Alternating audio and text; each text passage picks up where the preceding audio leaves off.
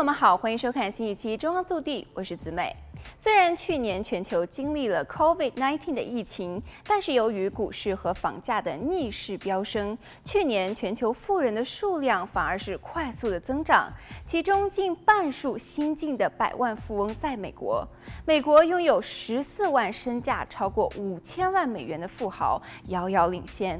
根据九月份瑞士信贷集团发布的二零二二全球财富报告，虽然去年疫情导致宏观经济复苏缓慢，但是全球顶级富豪们的财富迅速累积，并且呈现出近乎财富爆炸的现象。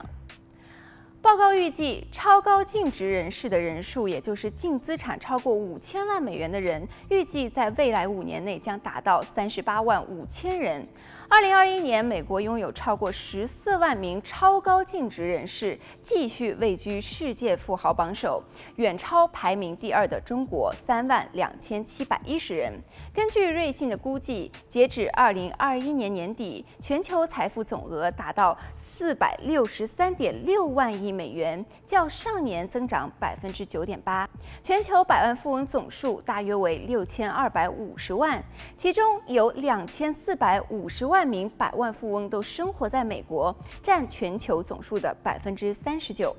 报告表示，家庭财富增幅大的国家可能受益于二零二一年经济产出的显著增长，以及各自房地产或者是股票市场的活跃。此外，全球贫富差距也是继续的加大。CNN 分析报告显示，在疫情流行期间，全球的贫富现象正在加剧，一些贫困国家的情况更加恶化。根据世界银行的数据，2020年全球消除贫困的斗争遭遇历史性的挫折，世界上最贫困人口的数量在二十多年来首次上升。尽管此后总体贫困率再次略有下降，但是该机构估计，由于疫情、乌克兰战争和通上升的持续影响，今年仍然可能有数千万人都生活在极端贫困当中。